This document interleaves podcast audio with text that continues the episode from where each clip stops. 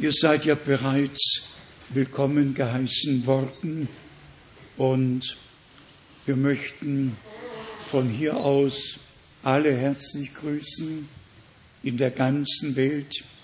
Wir haben Segenswünsche und Grüße aus China, aus vielen Ländern der Erde.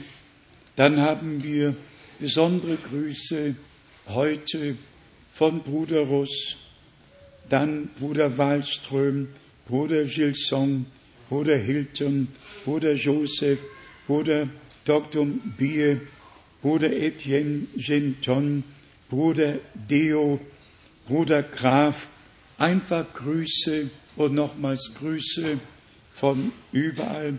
Bruder John aus Bukarest, dann haben wir Grüße aus Moskau, Grüße aus Moldawien, Grüße aus Ukraine, einfach von überall, von nah und fern, von denen, die mit uns im Herrn verbunden sind. Und ich möchte heute ganz besonders diejenigen willkommen heißen, die zum ersten Mal hier sind, die heute zum ersten Mal hier sind, haben wir Freunde in unserer Mitte. Steht doch mal bitte auf. Wer ist heute? Ja, eins, zwei, drei, vier, fünf, sechs, sieben, acht, acht, neun, zehn, elf, zwölf, dreizehn, vierzehn, fünfzehn, sechzehn, siebzehn, achtzehn, neunzehn. Ja, Gott, Gott, der Herr segne euch ganz besonders und dann alle, die schon lange nicht mehr hier waren. Gott segne euch.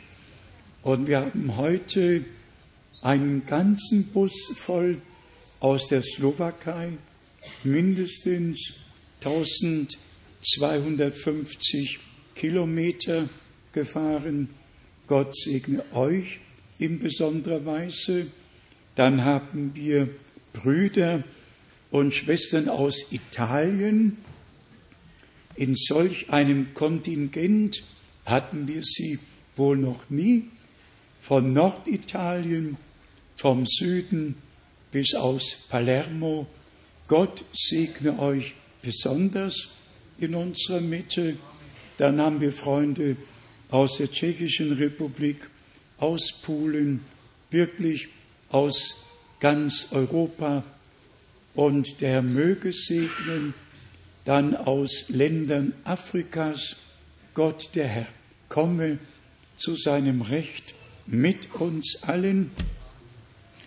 Und Österreich und Schweiz brauchen wir nicht mehr extra zu nennen.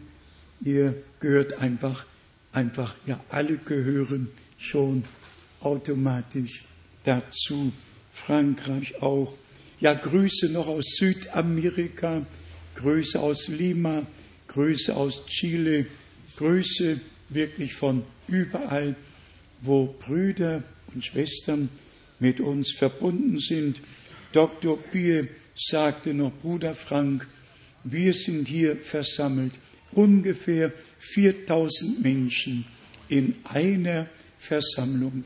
Und er sagte, viele Prediger sind hier und wir sind Gott einfach dankbar und nochmals dankbar, dass wir die Möglichkeit haben, das kostbare, ewig bleibende Wort Gottes weltweit als göttlichen Samen auszustreuen, zu sehen. Und Gott, der Herr, wird sein Wort nicht leer zurückkommen lassen. Es wird ausrichten, wozu er es gesandt hat. Und besonders auch an alle Jugendlichen. Mir ist diesmal aufgefallen, dass sehr viele Jugendliche unter uns sind. Bitte nehmt die Gelegenheit wahr. Nehmt Jesus Christus als euren persönlichen Erlöser, als Heiland, auf und an. An ihm führt kein Weg vorbei. Er ist der Weg, die Wahrheit und das Leben. Und nur wer ihn wahrhaftig aufgenommen hat, der hat das ewige Leben. Das trifft natürlich auf uns alle zu, auf Jung und Alt. Doch wir möchten, dass die Versammlungen, die Gott uns schenkt, allen zum Segen gereichen. Allen. Und wir hoffen, dass die Bemerkungen, die jetzt noch gemacht werden, dass sie einfach auch nur als nebenbei Bemerkungen betrachtet werden. Man kann an dem, was gegenwärtig geschieht, auf Erden geschieht, nicht sang- und klanglos vorbeigehen.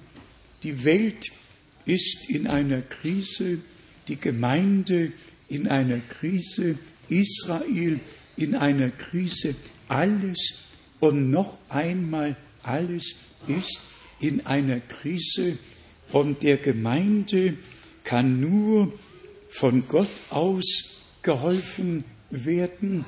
Und deshalb richten wir unser Gebet zum Throne Gottes empor, dass diese Versammlungen wirklich dazu dienen, dass weltweit dem Leib des Herrn, der Gemeinde des lebendigen Gottes gedient wird.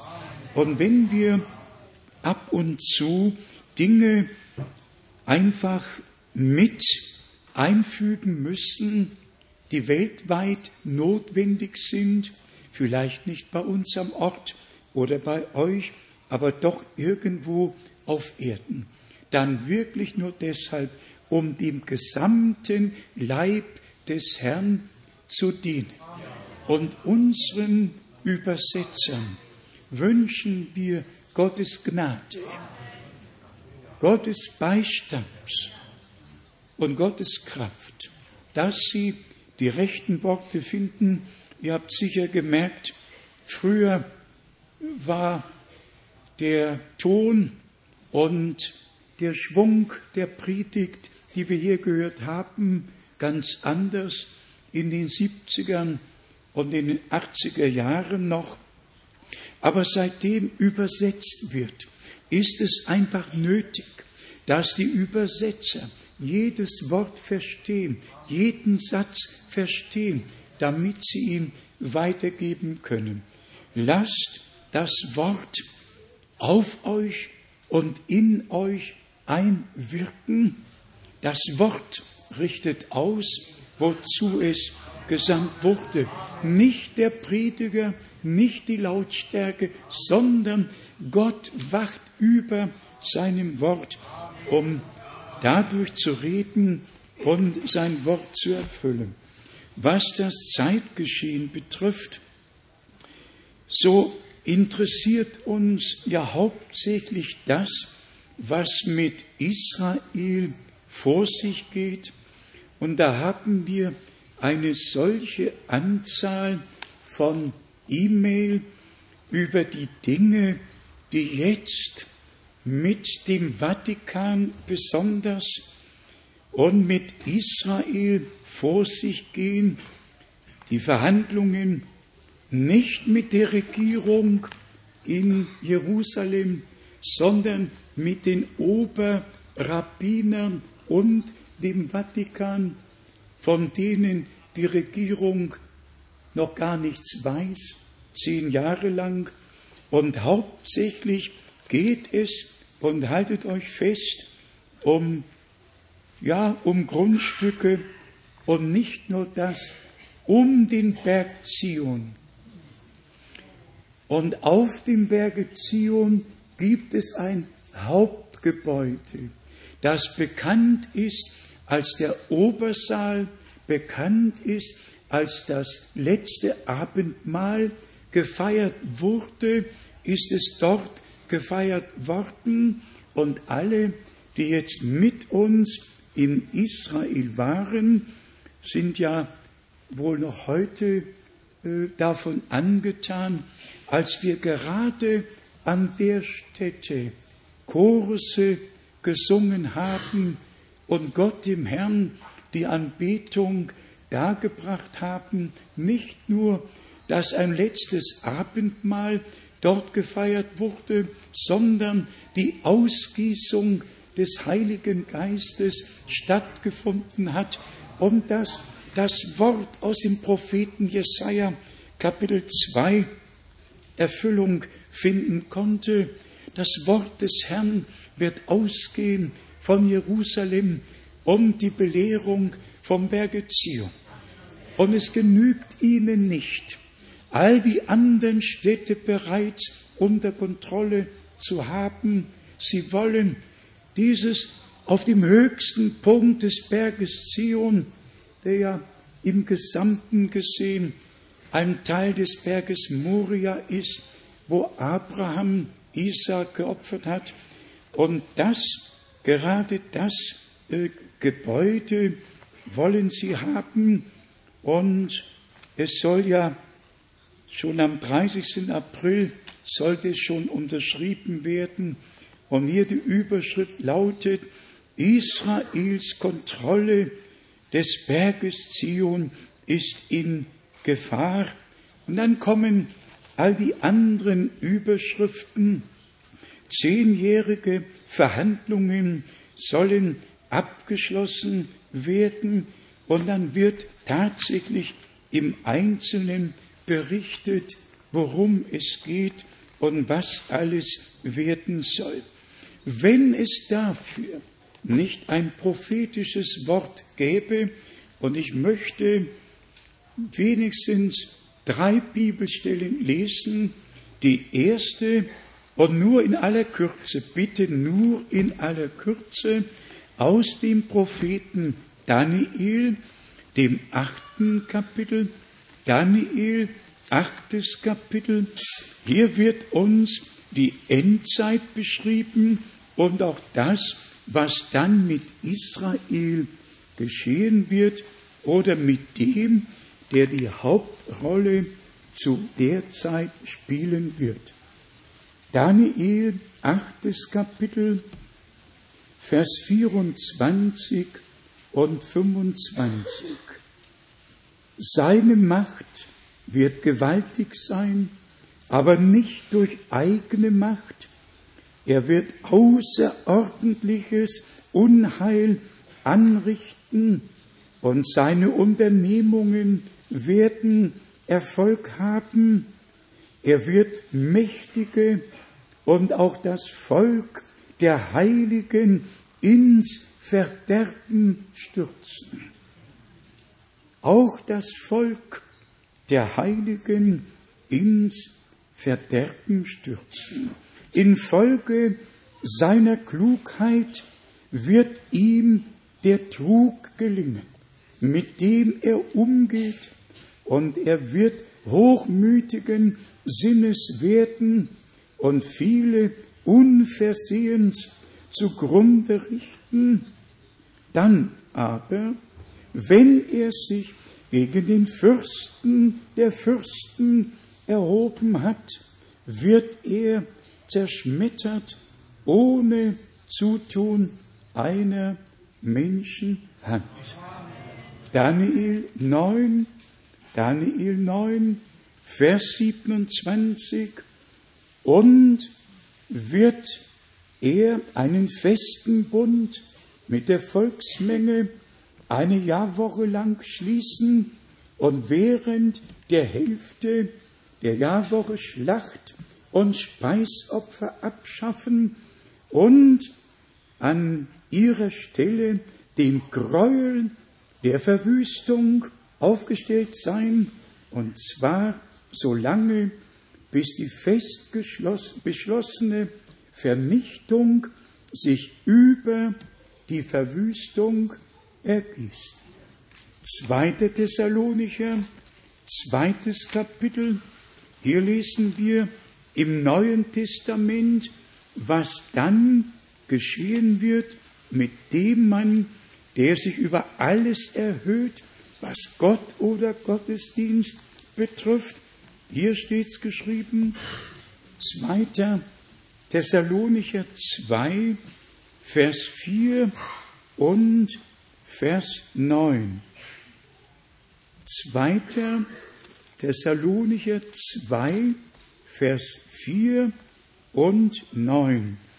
Der Widersacher, der sich über alles erhöht, was Gott oder anbetungswürdig heißt, so dass er sich sogar in den Tempel Gottes setzt und sich für Gott ausgibt.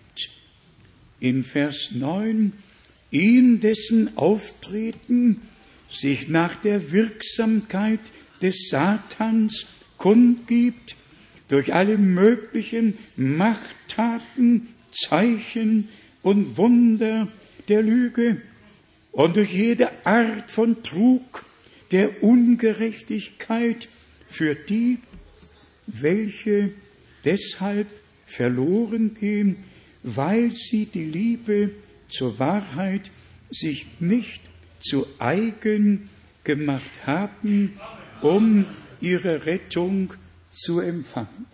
Und dazu noch Markus 13. Kapitel. Hier haben wir die Beschreibung dessen, was damals geschah, bei dem ersten Kommen Christi und auch kurz danach, im Jahre 70 nach Christus. Und hier haben wir auch einen Hinweis auf das, was jetzt geschieht. Markus 13, hier lesen wir Vers 14 als erstes und dann Vers 23. Wenn ihr aber den Gräuel der Verwüstung dastehen seht, wo er nicht stehen darf, wo er nicht stehen darf, wo er nicht hingehört, wo er einfach nicht sein darf, wenn ihr den Gräuel der Verwüstung da stehen seht, wo er nicht stehen darf. Und danach steht, der Leser merke auf.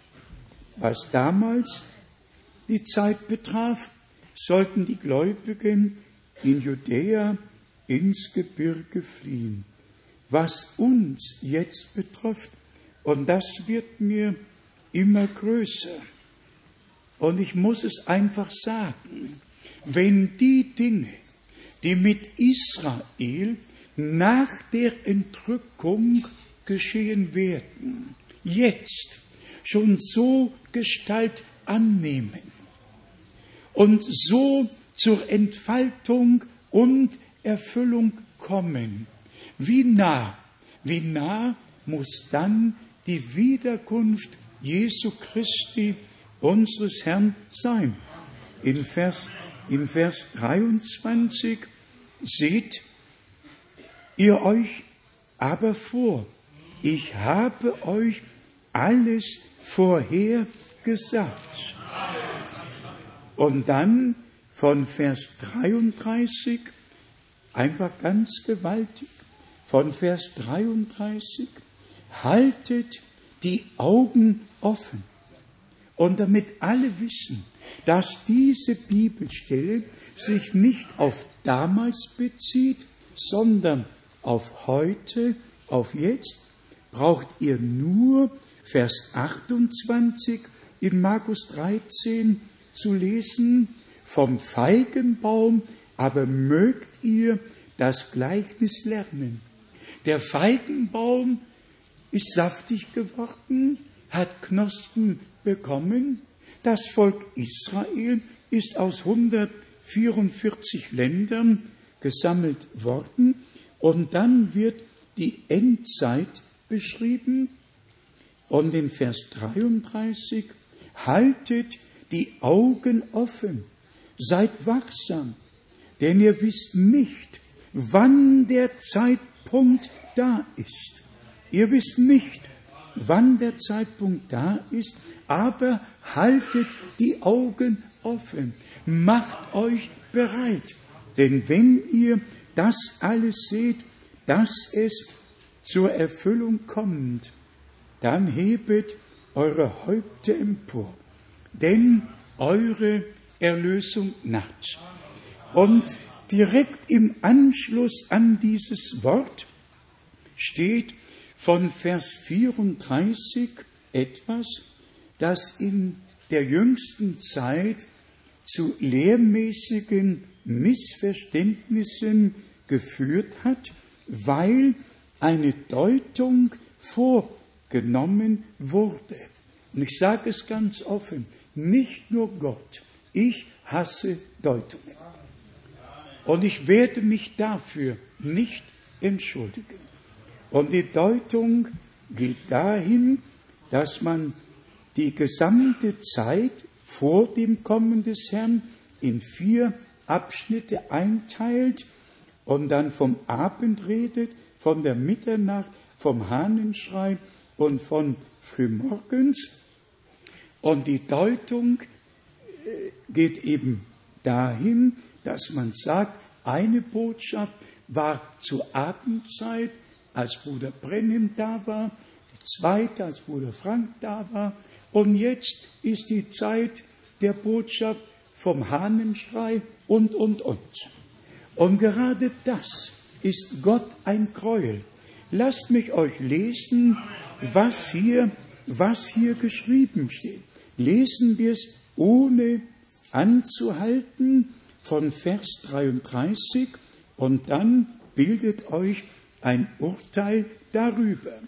Haltet die Augen offen, seid wachsam, denn ihr wisst nicht, wann der Zeitpunkt da ist. Wie ein Mann, der auf Reisen geht, beim Verlassen seines Hauses seinen Knechten die Vollmacht übergibt und einem jeden sein Geschäft zuweist und dem Türhüter gebietet, wachsam zu sein. Hier wird ein ganz natürliches irdisches Beispiel genommen, um uns zu sagen, dass wir zu wachen haben. Und dann eben Vers von Vers 35, so wachet also, denn ihr wisst nicht, wann der Herr kommt, der Herr des Hauses kommt, ob er spät am Abend, ob er zur Mitternacht beim Hahnenschrei oder erst frühmorgens kommt. Hier geht es also nicht um eine Botschaft zur Abendzeit und nicht um eine Botschaft zur Mitternachtszeit, geschweige um eine Botschaft beim Hahnenschrei, sondern darum, dass keiner auf Erden weiß, ob Tag ist oder ob Nacht ist, wann die Stunde sein wird.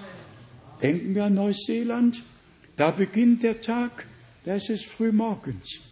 Ja, und wenn es dort Abend ist, ist es hier morgens. Also, hier wird einfach nur gesagt, seid bereit, denn ihr wisst nicht, wann der Herr kommt. Von Botschaft ist hier überhaupt nicht die Rede, sondern davon, bereit zu sein, ob er morgens, mittags, abends oder wann immer er kommt, seid einfach bereit. Und dann Vers 36 und 37, dass er nur nicht, wenn er unvermutet kommt, euch im Schlaf findet.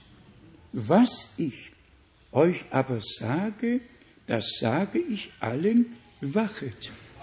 Und wir wissen einfach, dass der Herr diese Beispiele benutzt hat, um uns aufzurufen, wenn die Zeit der Erfüllung kommt, wenn ihr die biblische Prophetie in der Erfüllung seht, bitte dann seid wachsam, denn dann ist die Zeit einfach nahe und wir alle wissen, und das muss betont werden, dass Gott einen Heilsplan hat und dass dieser Heilsplan zur Ausführung kommt, auch mit Israel. Und Israel ist in einer Not, dadurch, dass sie damals den Herrn nicht aufgenommen, nicht angenommen haben, war in der Tat die Not über das Volk Gottes hereingebrochen. Aber jetzt hat Gott gerufen und sie werden zur rechten Zeit am rechten Ort sein. Und so wie Gott mit Israel begonnen hat, so wird er auch mit Israel vollenden. So traurig, wie es manchmal aussieht und so viel Mühe, wie Gott mit uns hat, mit der Gemeinde hat und mit Israel hat, ehe er sein Ziel erreichen kann.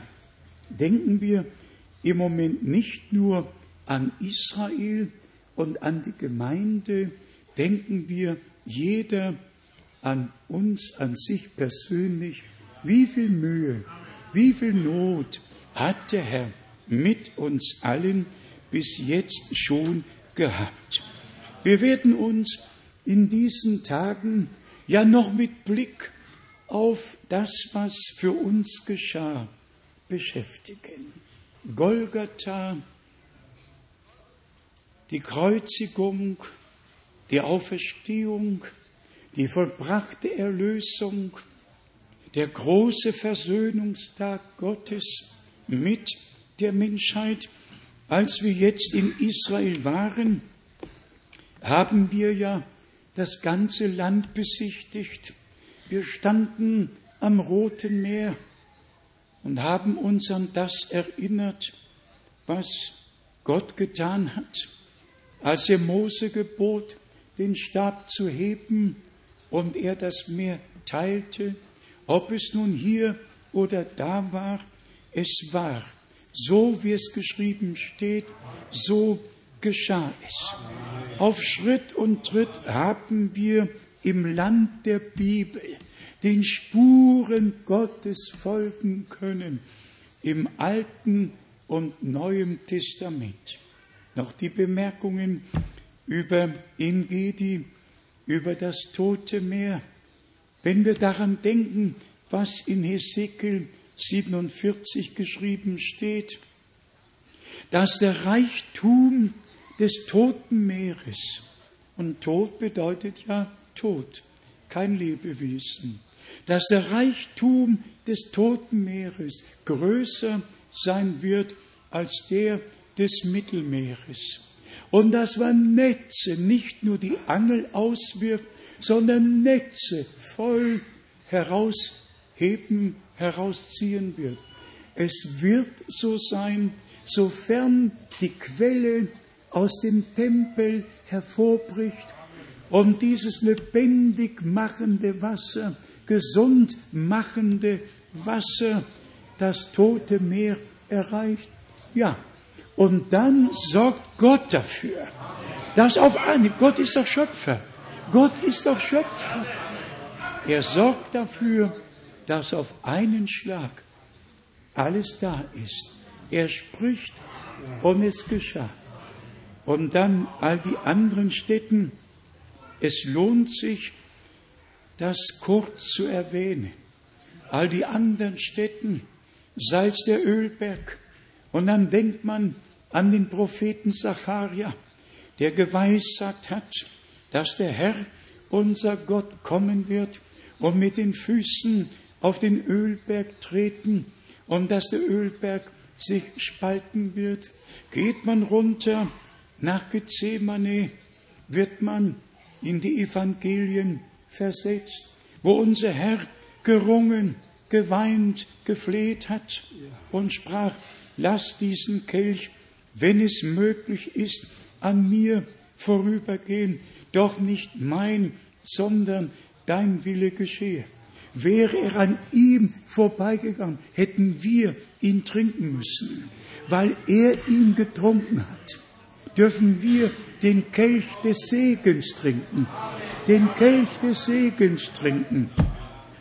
Und besonders, ganz besonders gesegnet war es dann auch am Gartengrab, wenn man im Johannesevangelium, dem 20. Kapitel liest, in der Nähe der Schädelstätte war ein Garten und in dem Garten befand sich ein Grab, in dem noch niemand gelegen hat, dann ist das eine Sache.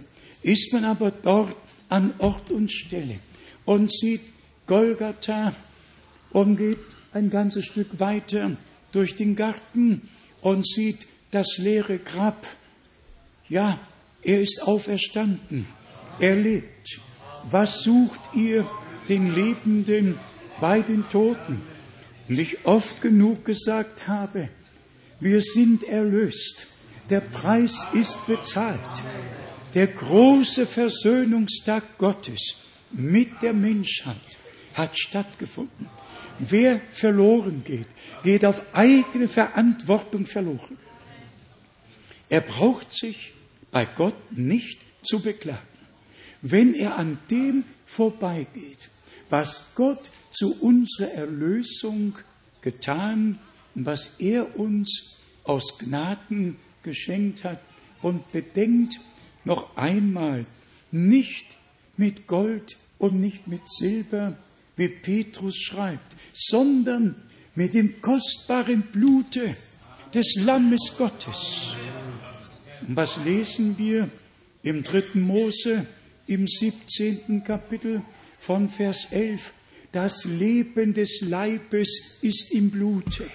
Und deshalb musste das Blut zur Sühne auf dem Altar dargebracht werden.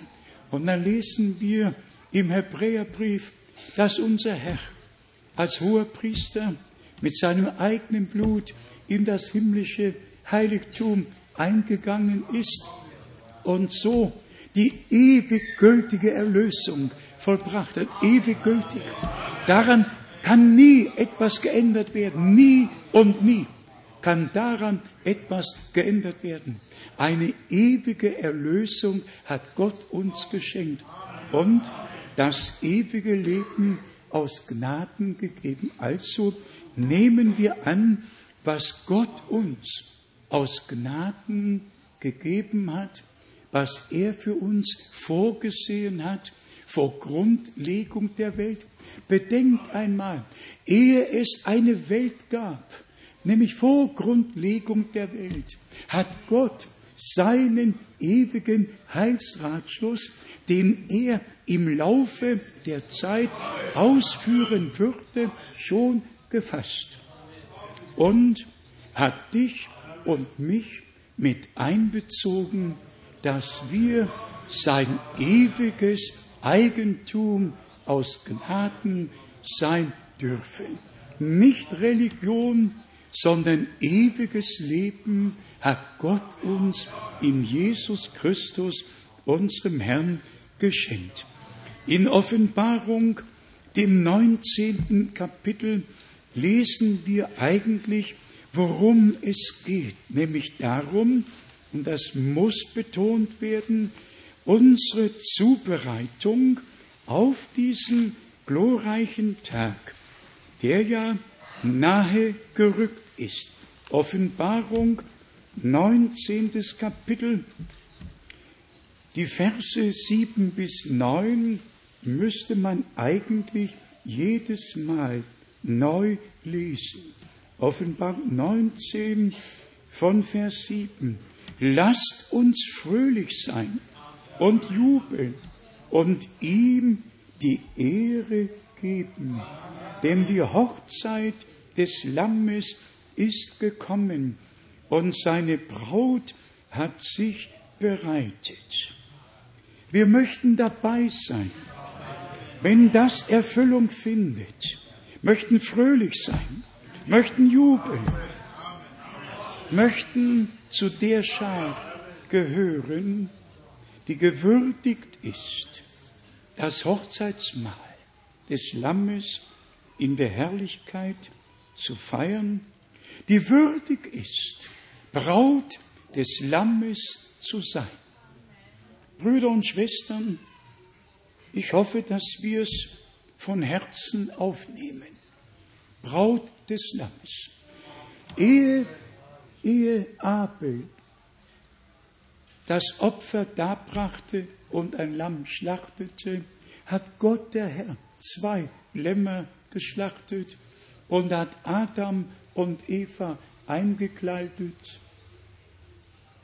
Von Anfang an war es im Heilsplan Gottes, dass ein Lamm, und zwar das Lamm Gottes, sterben und sein Blut und Leben für uns hingeben würde. Was geschah, als das Volk Israel aus Ägypten herausgeführt wurde? Jede, jede Familie musste ein Lamm schlachten, musste das Blut an die Türpfosten streichen, damit der Würgeengel vorüberzieht. Und Gott der Herr sprach, wenn ich das Blut sehe, will ich schonend an euch vorübergehen. Wenn der Herr uns unter dem Blute sieht, unter dem Blute des Lammes, als Volk des neuen Bundes, Brüder und Schwestern, Satan, der Würgeengel, kann nichts ausrichten. Wir sind unter der Deckung des Blutes. Er, er kann wüten, er kann wüten, er kann Lärm machen wie ein Löwe. Antun kann er unsere Seele nichts. Unsere Seele ist erlöst, wir haben Vergebung empfangen und das ewige Leben. In Vers 8. Und ihr ist verliehen worden, sich in glänzend weiße Leinwand zu kleiden. Die Leinwand nämlich bedeutet die Rechttaten oder die Gerechtigkeit der Heiligen. Nicht die eigene Gerechtigkeit, davon ist die ganze Welt voll, sondern die Gerechtigkeit. Wir haben es im Einleitungswort gehört, die uns durch den Glauben, wie Abraham ihn hatte, was hat ihn rechtfertigen können? Der Glaube an die Verheißung, die Gott ihm gegeben hatte. Und so, so sehen wir hier, der Glaube ist einfach nötig und der Glaube kommt aus der Predigt. Dann in Vers 9, dann sagte er zu mir, schreibe, selig sind die, welche zum Hochzeitsmahl des Lammes geladen sind. Schon die Einladung, Brüder und Schwestern, schon, dass wir geladen wurden, schon das ist Seligkeit. Denn, denn die Verbindung ist ja zur Seligkeit. Die Geladenen, lesen wir es noch einmal in Vers 9, dann sagte er zu mir, schreibe, selig sind die, welche zum Hochzeitsmahl des Lammes geladen sind. Weiter sagte er zu mir, dies sind die wahrhaftigen Worte Gottes. Wir sind eingeladen, zum Herrn zu kommen. Wir sind eingeladen als Brautgemeinde zu dem großen Hochzeitsmahl des Lammes in der Herrlichkeit. Und diese Einladung wird nur von denen auf und angenommen, die tatsächlich vor Grundlegung der Welt dazu bestimmt wurden. Alle anderen, alle anderen, alle anderen gehen daran vorbei. Das Wort spricht sie nicht an. Doch alle, die zur Brautgemeinde gehören, werden angesprochen und sie kommen zum Herrn. Dann in Kapitel 21 in der Offenbarung lesen wir Kapitel 21, Vers 2. Und ich sah die heilige Stadt, ein neues Jerusalem, aus dem Himmel herabkommen, von Gott her, ausgestattet wie eine für ihren Bräutigam geschmückte Braut. Ich habe es in diesem Rundbrief geschrieben, der, soweit ich hörte, auch jetzt in Französisch und in englischer Sprache hier äh, ausgelegt wurde. Ich habe es geschrieben. Jetzt ist die Zeit der wirklichen Zubereitung der Brautgemeinde Jesu Christi. Es hat gar keinen Sinn mehr, sich mit anderem oder anderen zu befassen, sondern einfach, wie stehe ich vor dem Herrn. Diese innere Zubereitung müssen wir aus Gnaden erleben. Was in diesem Zusammenhang absolut notwendig ist, es muss betont werden, dass wir im Worte bleiben. Im Worte bleiben. Dass wir uns in keinem Fall aus dem Wort heraus bewegen, sondern wie unser Herr im Johannesevangelium 15 sagte, wenn ihr in meinem Worte bleibt und meine Worte in euch bleiben, darauf kommt es jetzt an. Wir haben, wie gesagt, Nöte mit den Brüdern, die sich aus dem Wort heraus bewegen. Und dann sage ich euch, was passiert. Dann ist es nicht mehr die Predigt des Wortes, dann ist es Gerede. Ich lese es euch vor aus 2. Timotheus, dem zweiten Kapitel. 2. Timotheus, zweites Kapitel. Und jetzt kommen wir wirklich, ja, wir müssen auf diesen Punkt kommen, dass alle, die jetzt Gottes Wort verkündigen, selbst im Worte Gottes bleiben, nicht aus dem Wort herausgehen und auch die Gemeinde nicht aus dem Wort herausführen. Zweiter, zweiter Timotheus, zweites Kapitel, und hier haben wir die genaue Beschreibung. 2. Timotheus 2 von Vers 15 bis 18. Seid eifrig bemühen oder sei eifrig bemüht, dich Gott als bewährt darzustellen, als einen Arbeiter, der sich nicht zu schämen braucht, weil, weil er das Wort der Wahrheit richtig darbietet. Weil er das Wort der Wahrheit richtig darbietet. Und dann erwähnt der Apostel ja einige auch mit Namen. Und dann sagt er in Vers 17, ihr Gerede wird wie ein Krebsgeschwür sein, ja, und immer weiter um sich fressen. Ja, die Predigt kommt aus dem Wort und wird anderen zum Segen und der Glaube kommt aus der Predigt. Wenn man aber das Wort verlässt, das Wort der Wahrheit verlässt, was ist es dann? Geschwätz, Gerede und greift um sich wie ein Krebsgeschwür. Ich muss ehrlich sagen, wenn ich das Wort Krebs höre, dann fühlt man Schmerz. Und wenn man dann noch hört, dass man Bestrahlungen haben kann und haben und nochmal haben kann und irgendwann, irgendwann packt der Krebs dann zu.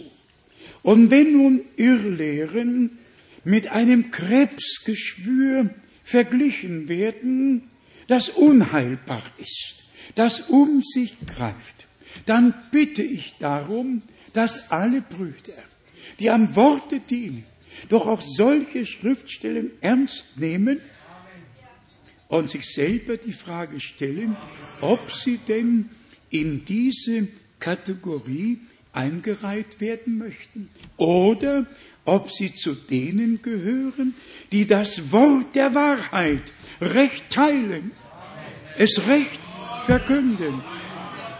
Die Sache ist sehr ernst. Die Sache ist sehr ernst. Und die können wir nicht auf die leichte Schulter nehmen. Ihr könnt das hier weiter in Vers 17 und 18 nachlesen. Ihr Gerede wird wie ein Krebsgeschwür immer weiter um sich fressen. Zu ihren Gehören Hymenäus und Philetius. Und jetzt kommt's. die in Betreff der Wahrheit, in Betreff der Wahrheit auf Abwege geraten sind. Und darin besteht die Not.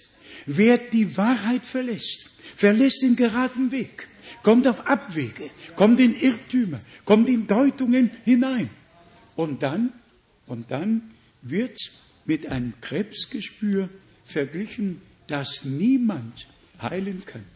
Ich lese ein paar Stellen aus dem Propheten Jesaja, um das einfach mal hier in den Raum zu stellen, um uns zu zeigen, wie wichtig es ist, lehrmäßig alles biblisch, direkt biblisch einzuordnen.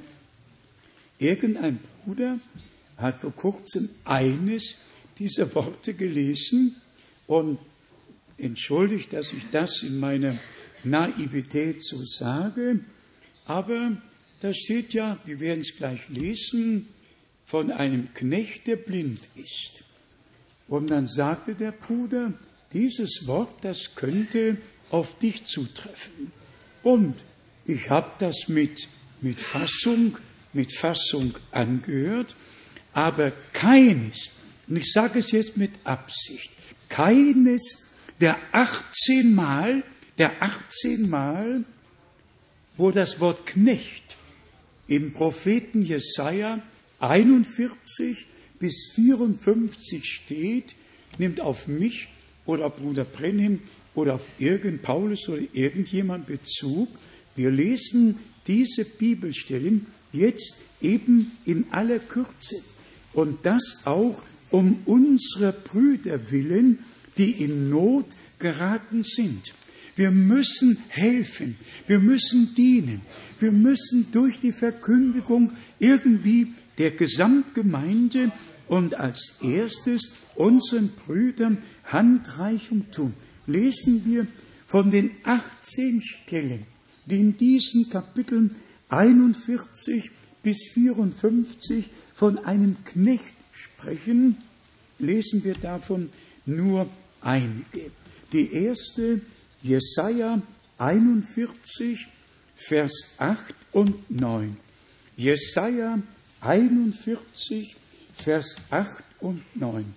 Du aber, Israel, mein Knecht, du Jakob, den ich erwählt habe, Sprössling Abrahams, meines Freundes. Hier ist Gesamt Israel als ein Knecht Gottes, der die Botschaft Gottes zu tragen hat, denn alle Verheißungen wurden ja dem Volke Israel gegeben. Römer neuntes Kapitel. Und hier, du aber, Israel, mein Knecht. Und dann in Vers 8, du, den ich von den Enden der Erde hergeholt und von ihren Säumen her berufen und zu dem ich gesagt habe, mein Knecht bist du, ich habe dich erwählt und dich nicht verworfen. Ja, Gott hatte Israel sich zum Knecht erwählt. Lesen wir Jesaja 42, hier nur den ersten Vers, Jesaja 42, den ersten Vers. Wir haben es am letzten ersten Wochenende schon zum Teil getan. Siehe da, mein Knecht, an dem ich festhalte, mein Erwählter, an dem mein Herz wohlgefallen hat. Ich habe meinen Geist auf ihn gelegt, damit er das Recht zu den Völkern hinaustrage. Die gesamte Beschreibung kann in der Erfüllung in Matthäus 12 von Vers 15 bis 21 nachgelesen werden. Es ist unser Herr, der das geknickte Rohr nicht abgebrochen und den glimmenden Docht nicht erlöschen ließ, der das Recht hinausgetragen und fest begründet hat auf Erden, wie hier in Vers 4 geschrieben steht. In Jesaja 43, Vers 10 lesen wir, Jesaja 43, Vers 10 wird wieder ganz Israel einbezogen. Ihr seid meine Zeugen, so lautet der Ausspruch des Herrn, und seid mein Knecht, den ich erwählt habe, damit ihr zur Erkenntnis kommt und mir glaubt und einseht, dass ich es bin. Vor mir ist kein Gott geschaffen worden und nach mir wird keiner sein. Ich allein bin der Herr und außer mir gibt es keinen Retter. Jesaja 44 von Vers 1 bis 3. Nun aber höre Jakob, mein Knecht, und du Israel, den ich erwählt habe. So spricht der Herr, der dich geschaffen und dich vom Mutterleibe angebildet.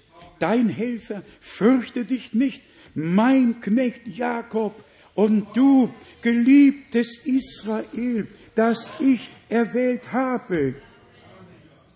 Und dann Vers 3. Denn wie ich Wasser ausgieße auf das dürstende Land und Rieselfluten auf dürres Erdreich, so will ich meinen Geist auf deinen Samen ausgießen und meinen Segen auf deine Sprösslinge. Jesaja 44, Vers 21. Jesaja 44, Vers 21. Bedenke dies, Jakob, und du Israel, du bist mein Knecht. Ich habe dich mir zum Knecht gebildet. Israel, du wirst von mir nicht vergessen werden. Und dann kommen die Verheißungen mit Blick auf unseren Herrn und Erlöser. In Jesaja 49, in Jesaja 49, Vers 5 und 6 lesen wir, nun aber hat der Herr gesagt, der mich von meiner Geburt an zu seinem Knecht gebildet hat, damit ich Jakob zu ihm zurückführe, damit Israel zu ihm gesammelt werde, denn ich bin geehrt unter oder in den Augen des Herrn und mein Gott ist meine Stärke geworden. Ja, er hat zu mir gesagt, es genügt mir nicht, dass du mein Knecht sein sollst, damit ich die Stämme Jakobs wiederherstelle und die geretteten Angehörigen Israels zurückführe. Nein, ich bestimme dich zum Licht der Heidenvölker, damit mein Heil bis ans Ende der Erde reiche.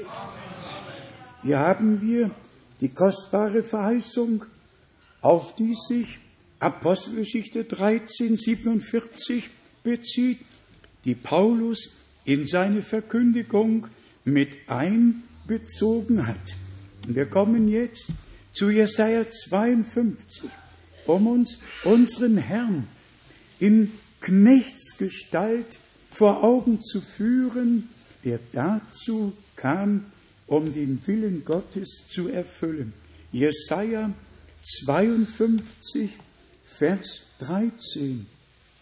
Wisset wohl, mein Knecht wird Erfolg haben. Er wird emporsteigen und erhöht werden und hoch erhaben dastehen. Jesaja 53, Vers 10 und 11. Doch dem Herrn hatte es gefallen, ihn mit Krankheit zu zerschlagen, wenn er sein Leben als Sühne einsetzen wird, soll er Samen sehen und lange Tage leben und der Wille des Herrn durch ihn gedeihen. Vers 11. Vers 11. Infolge seiner Seelenqual wird er Frucht sehen und satt werden durch seine Erkenntnis wird als Gerechter mein Knecht, mein Knecht, den vielen zur Gerechtigkeit verhelfen, indem er ihre Verschuldungen auf sich lädt. Deutlicher konnte es nicht gesagt werden. Und in Vers 12, darum will ich ihm die vielen zuteilen und mit Starken soll er Beute teilen zum Lohn dafür, dass er sein Leben in den Tod hingegeben hat und unter die Übeltäter gezählt worden ist, während er doch die Sünde der vielen getragen hat und für die Übeltäter fürbittend eingetreten ist. Es muss doch beim Lesen beachtet werden, wo wird Israel als Knecht angesprochen? Wo wird unser Herr als Knecht angesprochen? Wie ist der Zusammenhang? Wo gehört was hin? Das bedeutet doch, was Paulus gesagt hat sei ein Arbeiter, der das Wort recht teilt, einfach da, wo es hingehört. Und dann die, die viermal im Neuen Testament, die nur Bezug nehmen auf unseren Herrn, die haben wir in, in, zuerst in Matthäus, dem zwölften Kapitel, wie schon gesagt, in Vers 18 und dann noch einmal in Apostelgeschichte, dem dritten Kapitel, Apostelgeschichte, Kapitel 3, hier wird unser Herr nochmal als Knecht angesprochen. Ich lese es, Apostelgeschichte, Kapitel 3, Vers 13. Nun, äh, nein, der Gott Abrahams, Isaaks und Jakobs, der Gott unserer Väter hat seinen Knecht Jesus verherrlicht, den ihr den Heiden ausgeliefert und vor, Ponz, vor Pilatus verleugnet habt, als dieser seine Freilassung beschlossen hatte. Hier wird unser nochmals als Knecht beschrieben. Apostelgeschichte 3, Vers 26. Für euch zuerst hat Gott seinen Knecht erstehen lassen und ihn gesandt, um euch dadurch zu segnen, dass er, dass ein jeder unter euch von seinen Bosheiten sich bekehrt. Und dann genauso Apostelgeschichte, Apostelgeschichte haben wir eben gelesen. Und es kommt mir wirklich darauf an, dass all unsere Brüder doch die Heilige Schrift lesen, den Zusammenhang finden und das Volk Gottes so lehren, wie es Gott wohlgefällig ist. Brüder und Schwestern, wir sagen es immer wieder, wir sagen es immer wieder, nie zuvor war der Heilsplan Gottes so geoffenbart und gezeigt worden wie in diesen Tagen. Und Gott hatte seine Knechte und Propheten. Gott hatte Israel als sein Knecht. Und dann ist der Herr Knecht geworden, hat Knechtsgestalt angenommen und war gehorsam, gehorsam bis zum Tode am Kreuz. Und dann, er konnte alles sein. Er konnte Knecht, er konnte Herr, er konnte Lamm Gottes sein, er konnte Fürsprecher, er kann Priester, er kann alles sein. Und er ist alles in allem, aber alles auf seinem direkten Platz, da wo es hingehört, da muss es bleiben. Und so haben wir die Gnade vor dem Angesicht Gottes, dass wirklich alles und nochmals alles dahin getan wird, wo es hingehört. Ich habe die Stelle suchen wollen, die auf mich Bezug genommen haben sollte, aber ich finde es im Moment nicht und ist auch nicht ganz so schlimm. In jedem Fall bin ich hier nirgends erwähnt. So viel kann ich sagen. Gott hatte im gesamten Alten Testament seine Knechte, die Propheten. Dann hat Gott gesamt Israel zusammengenommen und gesagt, ihr seid meine Zeugen, ihr seid mein Knecht. Ich habe euch dazu bestimmt, Zeugnis von mir abzulegen. Ihr steht mir zu Diensten. Und dann wird unser Herr selbst Knecht, nimmt Knechtsgestalt an. Hier, jetzt habe ich es doch gefunden. Jesaja 42, Vers 18 und 19. Jesaja 42, 18 und 19. Ihr Tauben höret und ihr Blinden tut die Augen auf, dass ihr seht, wer ist blind, wenn nicht mein Knecht und taub wie mein Bote, den ich sende? Wer ist blind wie mein Vertrauter und blind wie der Knecht des Herrn?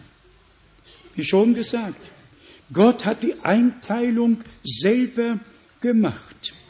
Er hat Israel, das einfach nicht sehen konnte, das blind war, wie der Prophet Jesaja schon von Anfang an gesagt hat, sie haben Augen und sehen nicht, haben Ohren und hören nicht. Und der Herr hat das Gericht angekündigt.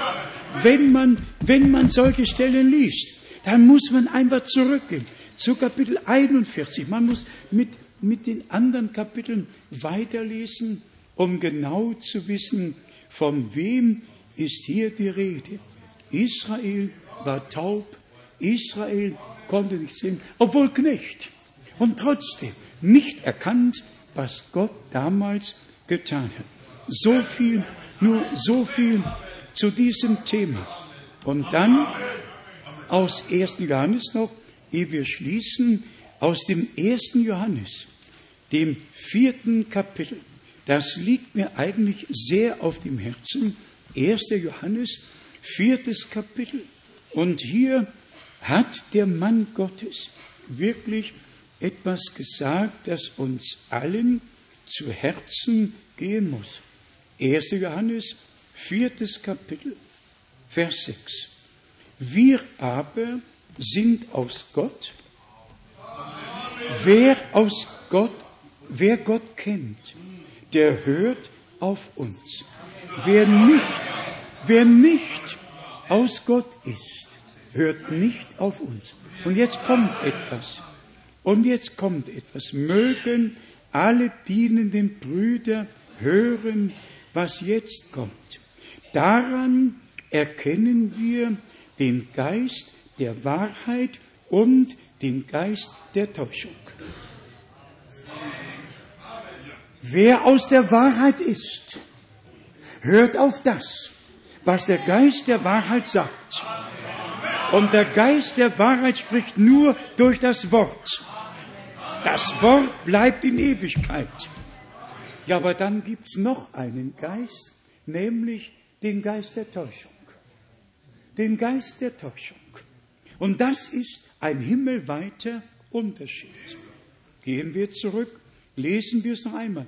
So gewiss war sich der Apostel Johannes, dass er im Auftrage Gottes das Wort brachte und sagen konnte, wir aber sind aus Gott, wer Gott kennt, wer Gott erkannt hat und von Gott erkannt wurde, wer Gott wirklich erlebt hat.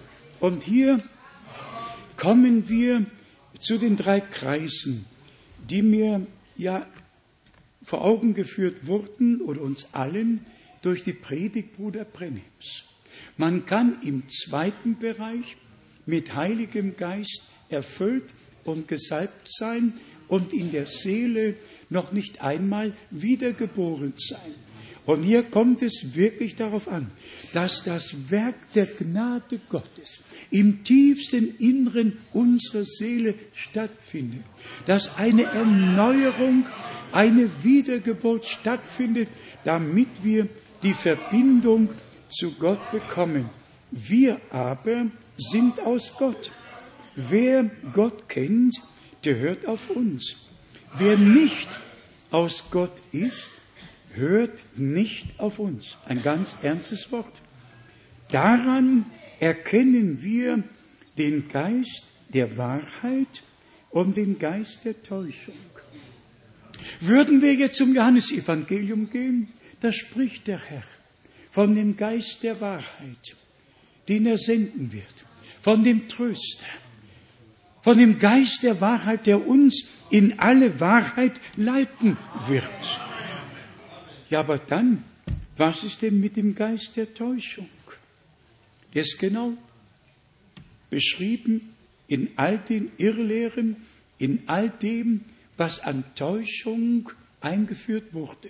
Und sind wir ehrlich, Brüder und Schwestern und werte Freunde, uns stört das, was in all den Großkirchen, in all den Staats- und Volkskirchen geschieht, in all den Denominationen, das stört uns nicht.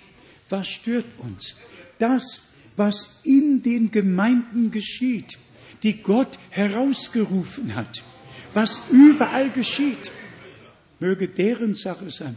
Wir haben uns mit dem zu befassen, was der Feind in unseren Reihen anrichten möchte.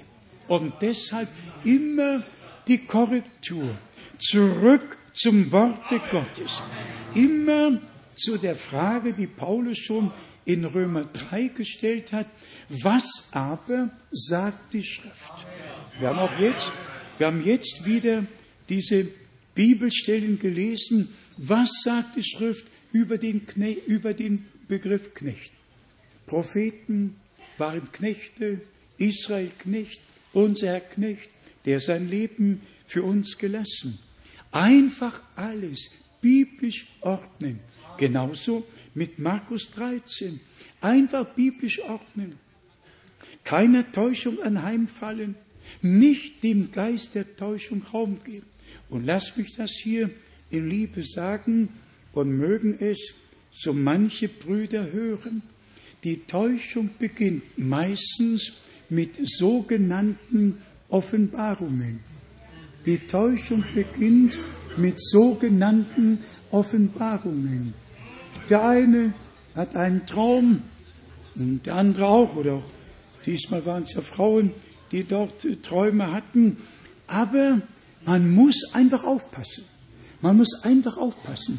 Im Neuen Testament braucht kein Traum gedeutet zu werden, weil geschrieben steht, sie werden Offenbarungen in Träumen empfangen. Nicht nur Träume, sondern Offenbarungen in Träumen empfangen. Ein neutestamentlicher Traum braucht nicht gedeutet zu werden. Die Offenbarung muss dabei sein, muss drin sein.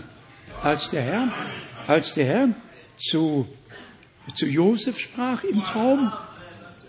Wer braucht es zu deuten? Nimm Maria und das Kind und begib dich nach Ägypten. Und als die Zeit um war, wieder geht zurück, denn der Mann, der ihm nach dem Leben trachtete, ist nicht mehr. Es muss einfach zur Bibel zurückkommen. Wir müssen in diesen Tagen zur Heiligen Schrift zurückkommen. Anders geht es nicht. Anders geht es nicht. Und deshalb sagen wir es in Liebe, aber wir sagen es wirklich mit allem Ernst.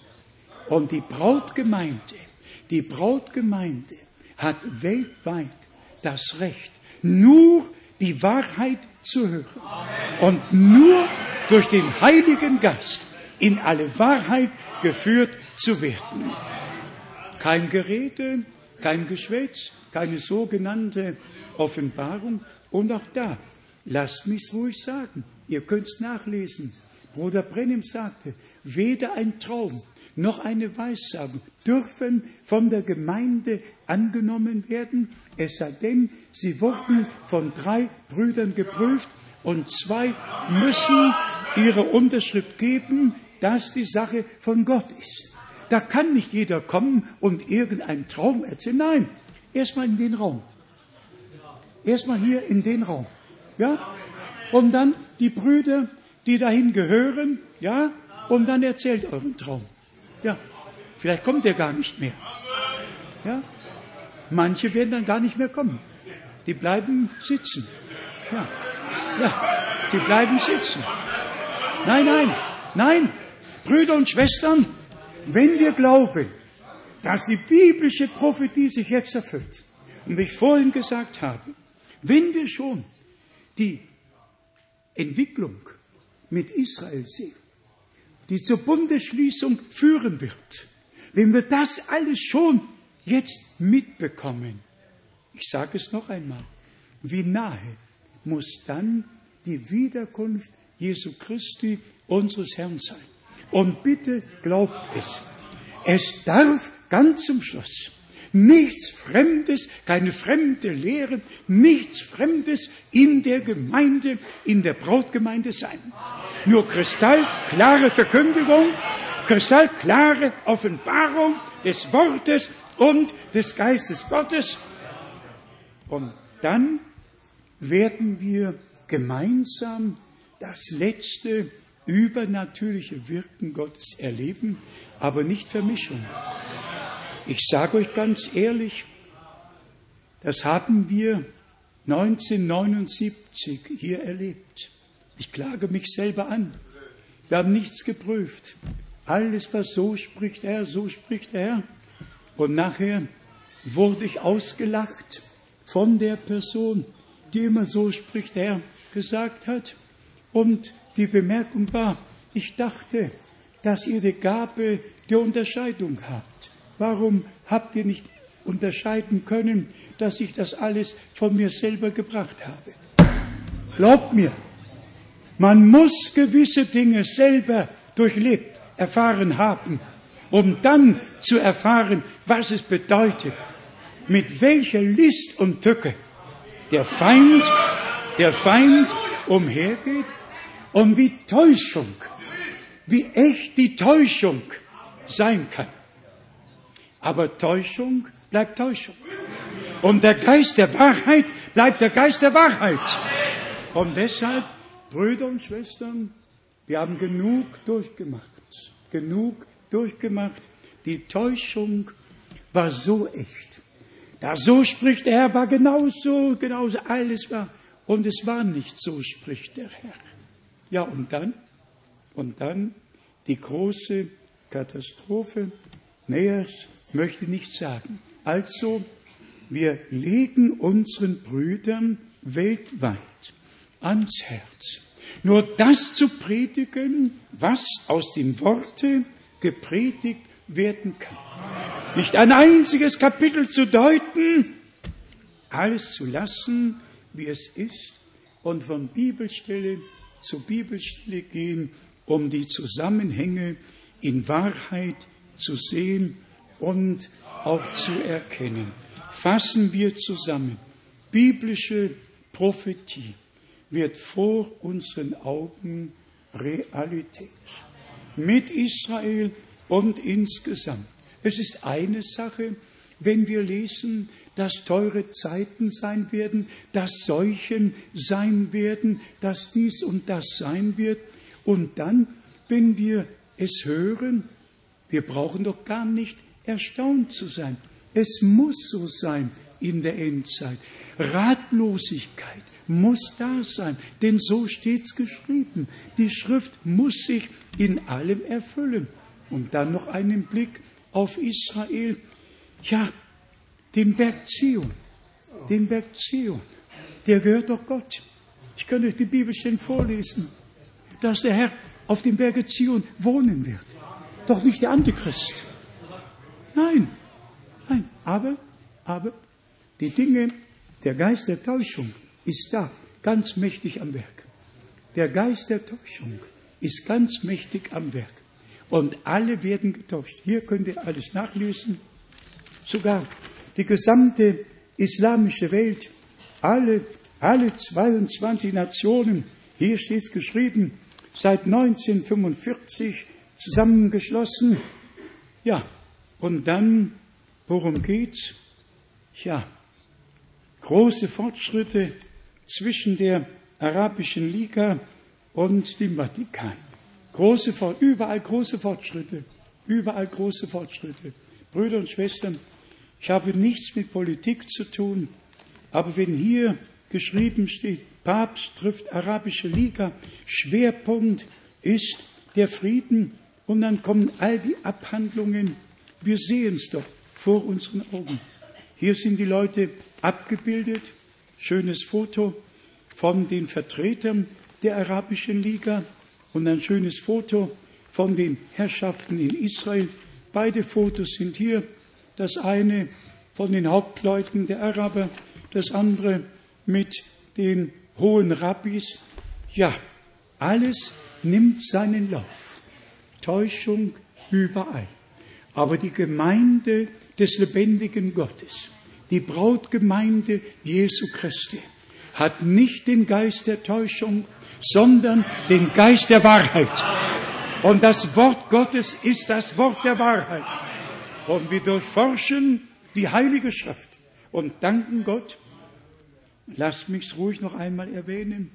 Wir danken Gott für die Sendung seines Knechtes und Propheten Bruder Brennan.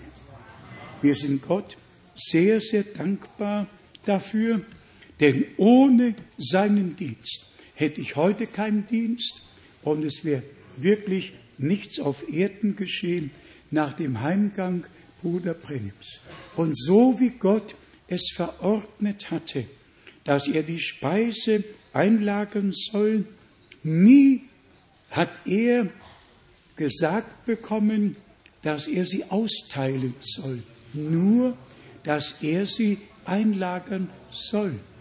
Und dann haben wir, ich habe es mir in die Bibel geschrieben, als ihm gesagt wurde, dass seine Botschaft dem zweiten Kommen Christi vorausgehen wird, wie die Botschaft Johannes des Täufers dem ersten Kommen Christi vorausgegangen ist.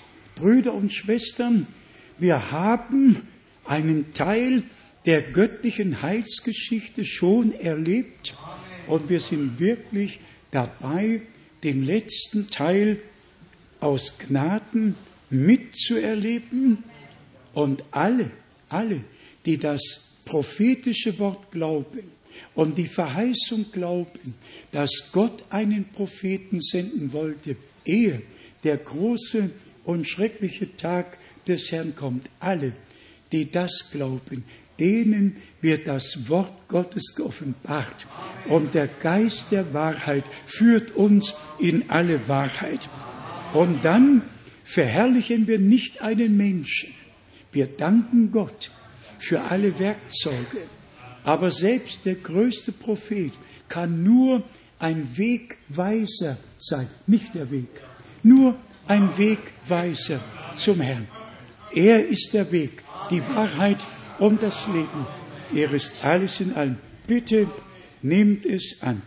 Golgatha, der Ruheort. Hier kann ich verweilen. Frieden mit Gott.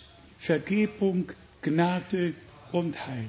Nehmt es an, das Grab ist leer, seine Auferstehung, die Garantie für unsere Auferstehung.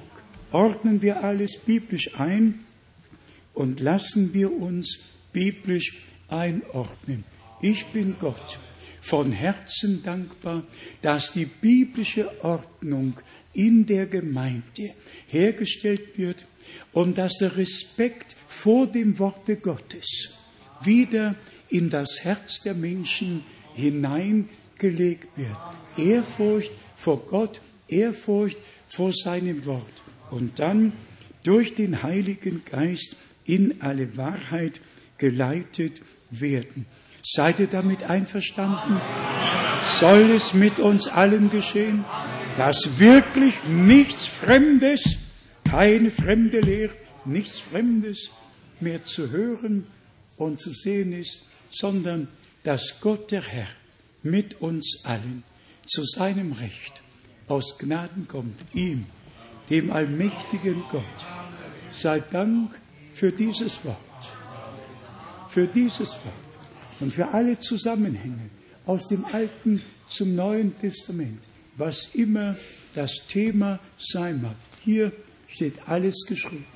Und dafür sind wir Gott von ganzem Herzen dankbar. Er öffne unser Verständnis für die Schrift Und er leite uns durch den Geist der Wahrheit in alle Wahrheit und halte den Geist der Täuschung für immer und ewig von uns fern.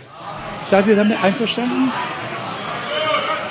Er halte den Geist der Täuschung für immer und ewig von uns fern, damit nur Gott zu seinem Recht mit uns allen aus Gnaden kommen kann.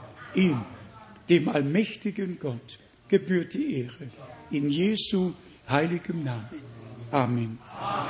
Wir stehen auf zum Gebet. Vielleicht singen wir noch einen Chorus gemeinsam. Oh, ich möchte schauen, den, der für mich starb.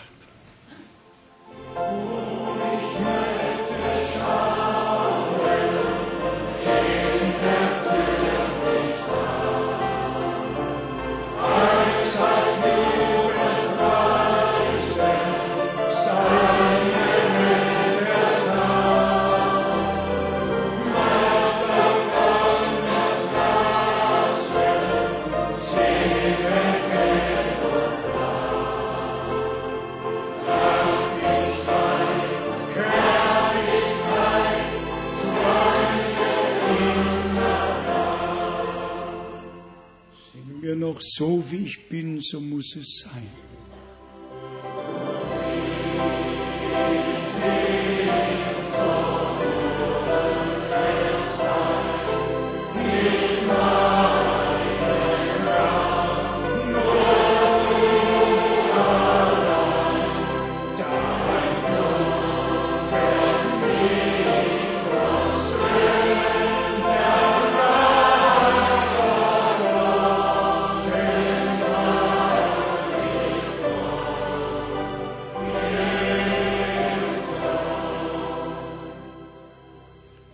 Neigen unsere Häupter, verbleiben im Gebet vor dem Angesicht Gottes.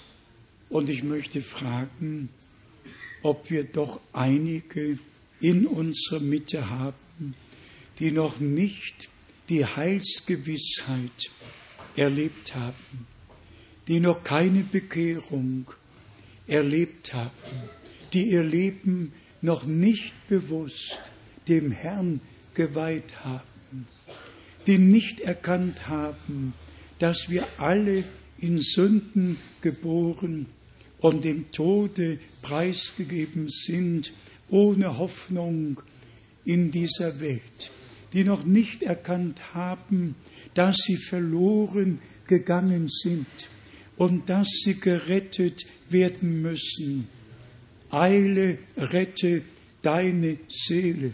Lasst euch retten, alle ihr Enden der Erde. Gott hat uns die Rettung in Jesus Christus, unserem Herrn, geschenkt. Nehmt sie an, bitte nehmt sie an. Und ich sage es wie Paulus im zweiten Korinther, dem fünften Kapitel. Wir bitten euch, wir bitten euch von ganzem Herzen an Christi Stadt. Lasst euch versöhnen mit Gott. Nehmt die Erlösung, nehmt die Vergebung, nehmt die Gnade an. Und ihr werdet Gott in Ewigkeit für diesen Abend danken, wenn ihr das jetzt tut.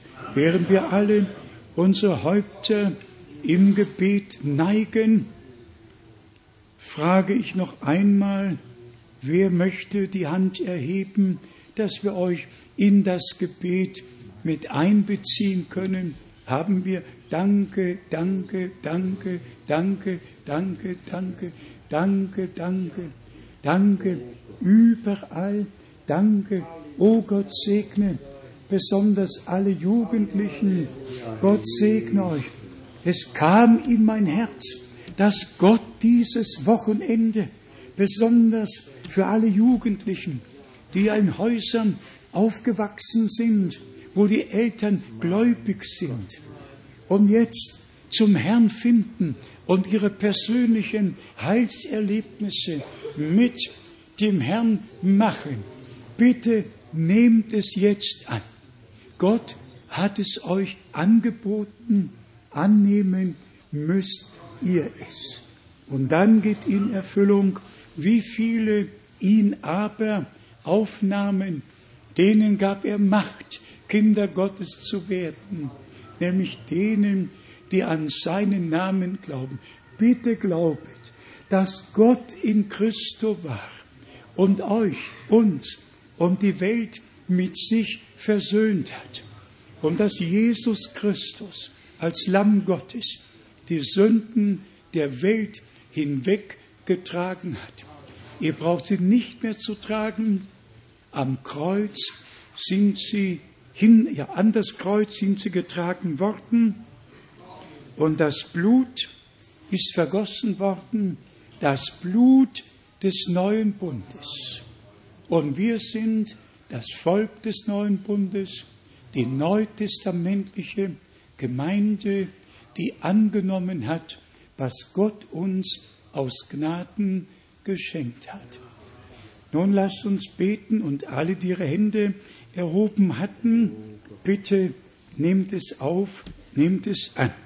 Geliebter Herr, du ewig treuer Gott, wir haben dein Wort verkündigt, das Wort vom Kreuz und von dir, dem Gekreuzigten. Und wir bitten dich, rette alle, die verloren sind. Löse alle, die gebunden sind. Heile alle, die krank sind. Bestätige dein Wort heute Abend in unserer Mitte. Und ich danke dir für deine Gegenwart, für das Wirken deines Heiligen Geistes und bitte dich um deinen Segen, um deine Gnade. Und ich danke dir, dass du gerettet, vergeben und Gnade geschenkt hast. Dir, dem allmächtigen Gott, sei Preis und Ehre für das Blut des Lammes, für das Wort Gottes, für den Heiligen Geist, den alle Wahrheit führt. Und geliebter Herr, für immer und ewig sei der Geist der Täuschung von deiner Gemeinde verbannt und für immer walte dein Geist in unserer Mitte. Habe du deinen Weg mit uns allen. Und geliebter Herr, wie wir im Einleitungswort gehört haben, der Segen, den du Abraham verheißen hast, ist durch Jesus Christus auf uns alle gekommen. Und wir danken dir, wir danken dir für den Segen des allmächtigen Gottes. Du hast gesagt, ich will dich segnen und du sollst ein Segen sein. Bitte, segne heute Abend, segne heute Abend in mächtiger Weise, rette, befreie, heile und bestätige dein Wort. Halleluja! Preis und Ehre. Halleluja! Halleluja! Halleluja! Halleluja! Halleluja! Preis sei Gott im Herrn. Jetzt habe ich noch eine Frage. Liegt uns allen die Brautgemeinde am Herzen, nicht nur du dir, sondern alle und alle dienenden Brüder, dass Einmütigkeit kommt, dass wir dieselbe Sprache, dieselbe Erkenntnis, dieselbe Offenbarung, dieselbe Lehre, dass alles und nochmal alles in den ursprünglichen göttlichen Stand zurückgebracht wird. Es nützt keinem, über Epheser 4 zu sprechen und zu sagen, dass Gott die Dienste in die Gemeinde gesetzt hat. Die müssen offenbar werden. Wir haben den Zeitpunkt erreicht, wo das Wort wahr werden muss, wo das, was Gott gesagt hat, Realität werden muss. Und wir danken dem Herrn. Er steht kurz bevor. Gott wird jedes Wort erfüllen und jede Verheißung wird so sein, wie Gott es gesagt hat. Ihm, dem allmächtigen Gott, sei die Ehre. Ihr mögt euch noch kurz setzen.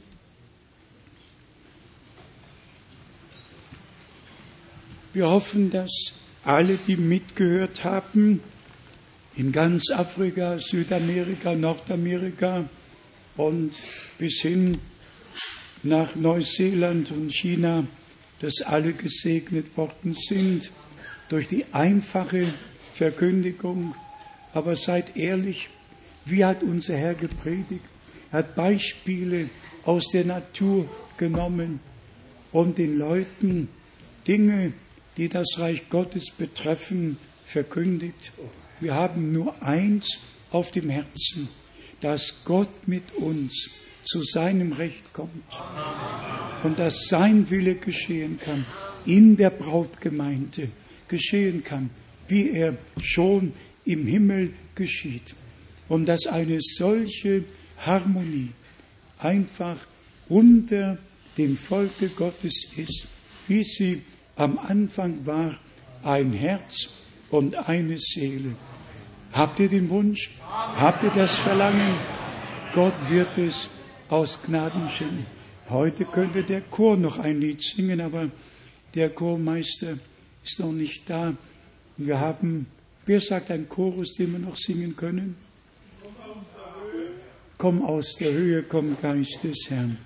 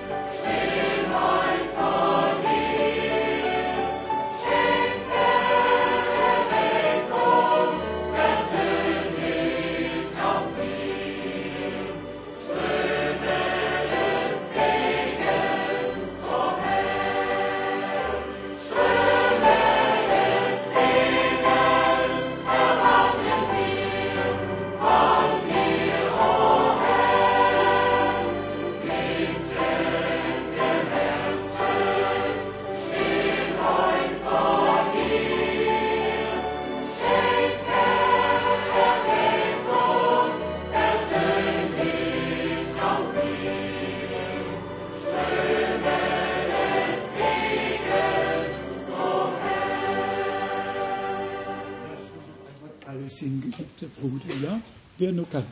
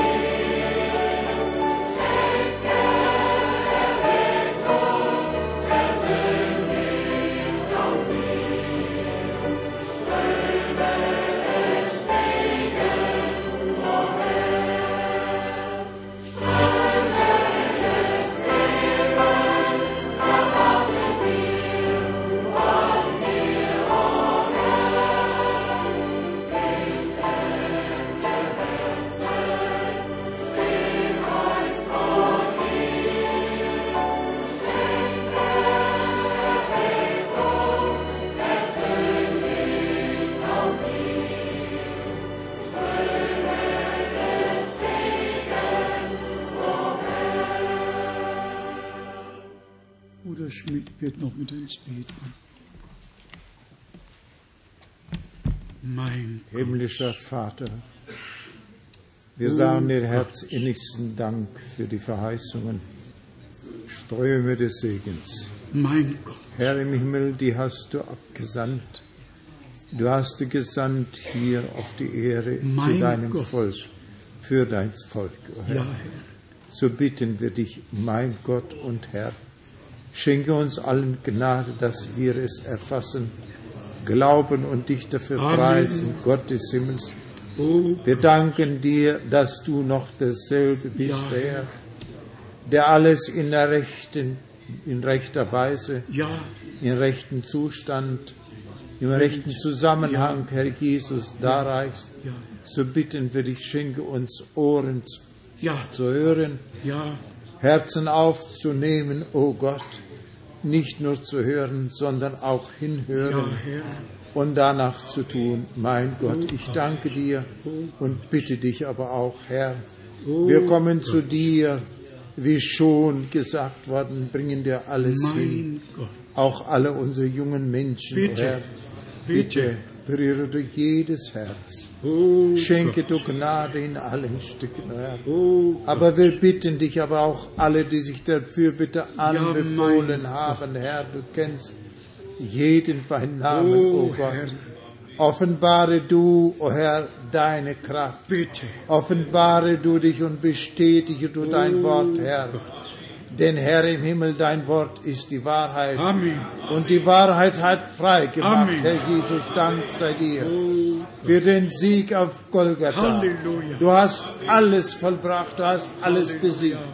Jede Krankheit, ja, jede Schwachheit. Ja, Herr. O Herr, Dank sei dir dafür. Und wir bitten dich, Herr, Herr. Jesus, die Lösung, die du gebracht Mein hast, Gott. Herr.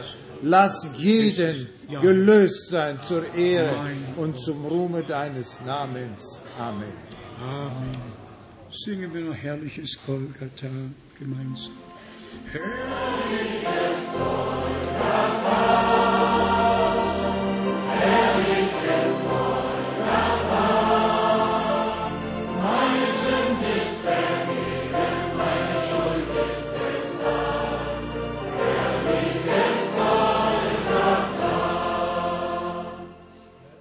Sollen wir den Chorus noch einmal singen? Habt ihr alle den Text richtig aufgenommen? Ströme des Segens erwarten wir von dir, o Herr. Bitten, Bitten der Herzen stehen heut vor dir. Schenk, Herr, Erweckung persönlich auch mir, persönlich auch mir. Das sei doch unser Gebet. Nur noch diesen Kurs Ströme des Segens. Geliebter Bruder, stimm doch an. Und